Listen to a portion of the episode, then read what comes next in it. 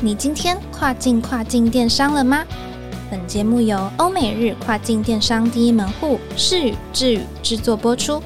在这个节目里，你即将听到最新最专业的欧洲、美国、日本跨境电商资讯，以及由跨境专家分享的各种有趣电商营运故事。每周一个新主题，带你跨境跨境电商。各位听众朋友，大家好，我是 Doris，欢迎收听跨境跨境电商。今天这集的电商轻松谈呢，要和各位聊聊十一月的电商重头戏——黑色星期五。各家电商平台业者会在这段期间绞尽脑汁推出各种促销优惠来吸引消费者。那今年的黑色星期五呢，落在十一月二十五号。隔周的星期一就是 Cyber Monday 网购星期一，是黑五过后的第二波促销优惠。身为 Amazon 的卖家，迎接这样子一连串的电商大节，一定要抓紧机会冲一波业绩啦。那么今天呢，我们就邀请到智宇 Wiser 欧美电商部总监 Albert 来和我们分享 Amazon 卖家在准备今年黑五和网一的时候，应该要注意的事项有哪些呢？欢迎 Albert。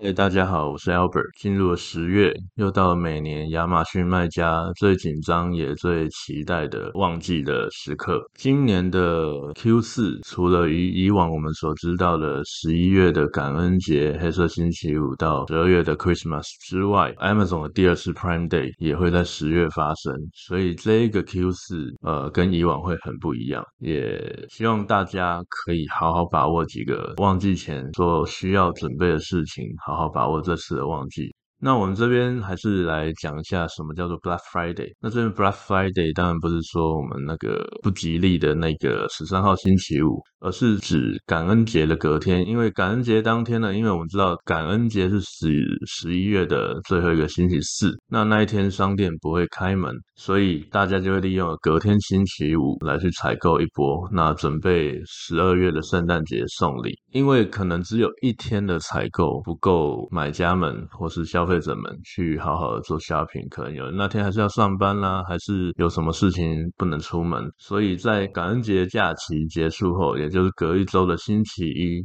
呃，美国有的网购业者替消费者做了一个叫 Cyber Monday 的节庆，也就是我们俗称的网购星期一，让在 Black Friday 没有买够的消费者们可以继续在网络上做 shopping。随着疫情后消费者购物习惯逐渐的改变，越来越多的人透过线上购物平台来去购买商品，所以各大线上平台会推出各种各样的促销优惠来吸引消费者，来吸引流量。那当然。全全球最大的亚马逊也不例外。那我们来聊聊看今年的亚马逊 Black Friday 还有 Cyber Monday 的档期。今年的 Black Friday 落在十一月二十五号，各大电商平台一定会在这个时间点，可能前一个月就开始做促销的优惠。那所以准备黑五旺季前，卖家一定要注意官方公布的各种折扣设置的截止时间啦、进仓的截止时间等等。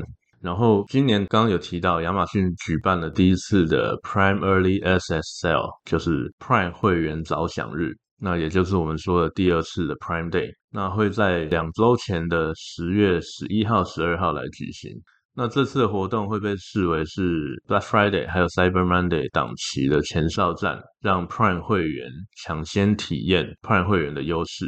那对于卖家来说呢，这是一段产品预热期，因此也可以借此机会观察一下这次的 Prime 会员早抢日整体的营运状况，来进行紧急的备货调整。那面对像 Black Friday 或是七月的 Prime Day 这样的大节庆档期。呃，卖家应该要做些什么准备呢？首先，应该是要做促销的准备。那在前期，当然商品页的优化，或是做专属于这个 Black Friday 的一些图文 banner 等等，这些可能要先把它做好。那再利用站内站外的广告促销工具，一点一滴把流量、口碑还有 best ranking 把它提升到一定的程度。那就像我们在前面第七十六集，我们公司的 Kevin 跟大家分享准备 Prime Day 的那样，要先找出一个 Hero Product 主打商品，然后打造成自家店铺的明星商品。那如果今天你是要清货的话，哎，也不是说清货你就是折扣打很深就可以清货，你应该还是要去做好前面这些图文优化准备，把卖点找出来，然后好好的呈现给消费者看，这样搭配上你的大折扣。清货的效果才会比较好。那么接下来就是持续提升亚马逊 listing 的排名，不管是 BSR 或是关键字的排名都很重要。消费者一般都透过 search find buy，就是透过搜寻关键字去找到商品，然后下单。因此，持续的关注关键字的搜寻排名，然后不断的去做广告或是文案的优化，让自己的排名不断的提升或是维持，这也是很重要。呃，另外一个值得大家要去注意的点就是 Buy Box 的持有率，就是 Buy Box Percentage，因为绝大多数的消费者。在下单的时候都是透过 Buy Box 来下单，因此在 Black Friday 前这个旺季，那尤其是你的产品如果是有其他跟卖者的，或是你的产品价格原本设定就已经比市面产品比较高的，那这 Buy Box Percentage 就必须要注意它是不是有维持在有 Buy Box 的状态，因为有 Buy Box，你的转化率才会起来，才会维持在一定的水准。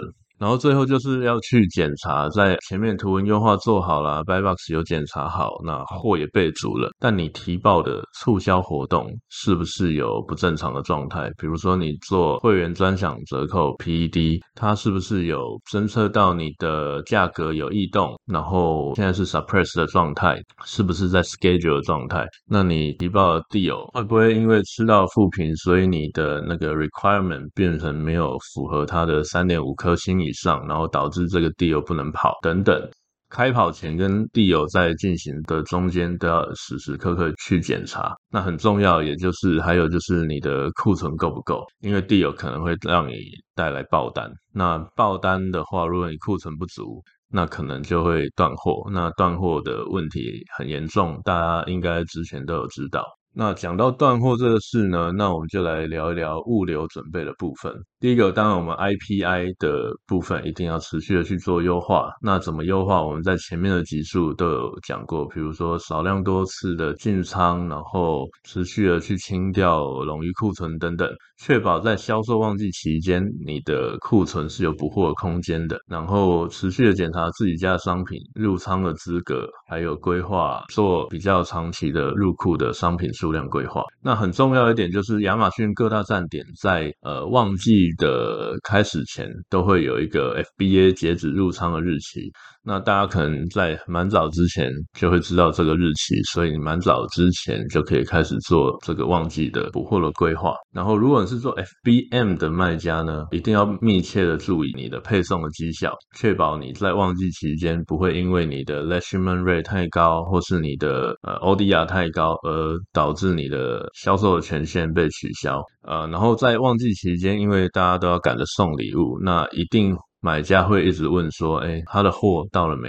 现在发货进度如何？”Buyer message 部分也要常常去注意到，来提升他的买家体验，还有成交率以及回购率。那么，在一个大旺季结束之后呢？啊，大家可能觉得哇，今年终于忙完了，想放松一下。但这边还是要提醒大家，旺季结束后，其实还是不能放松的。怎么说呢？因为各位卖家，你可能因为旺季的时候，啊，转化率很高，然后带来很多的转单，让你的 BSR 的排名大为提升。但怎么样维持这个好的排名呢？因为十二月 Christmas 后会有一个一月大概比较降温一点，但二月又有来一个情人节，那情人节过后不久还会有母亲节，都是蛮大的档期，所以你必须让你的排名一直是维持在一个好的状态的。所以我这边会建议广告需要持续的投入，那继续维持关键字在自然还有广告排位的位置啊。那因为在旺季的时候，BSR 还有累积的转单已经提升，那理论上你的 CPC 应该。会降下来一点了，那可能就会有比较多的预算再去进攻其他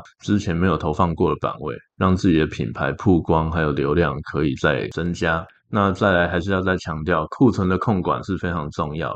随时要保持至少一到两个月的货量。如果允许的话，同时规划在海外仓 buffer 中转的数量，不要让在旺季好不容易爬起来的 BSR 因为断货而掉下来。好，那以上就是我这次对于旺季前、中、后的经验还有重点的分享。那祝福大家都能在今年的黑五档期、圣诞节档期冲刺业绩，商品都能成为爆品，祝大家大卖。那我是 Albert，我们下次再见喽，拜拜。好的，非常谢谢 Albert 的精彩分享。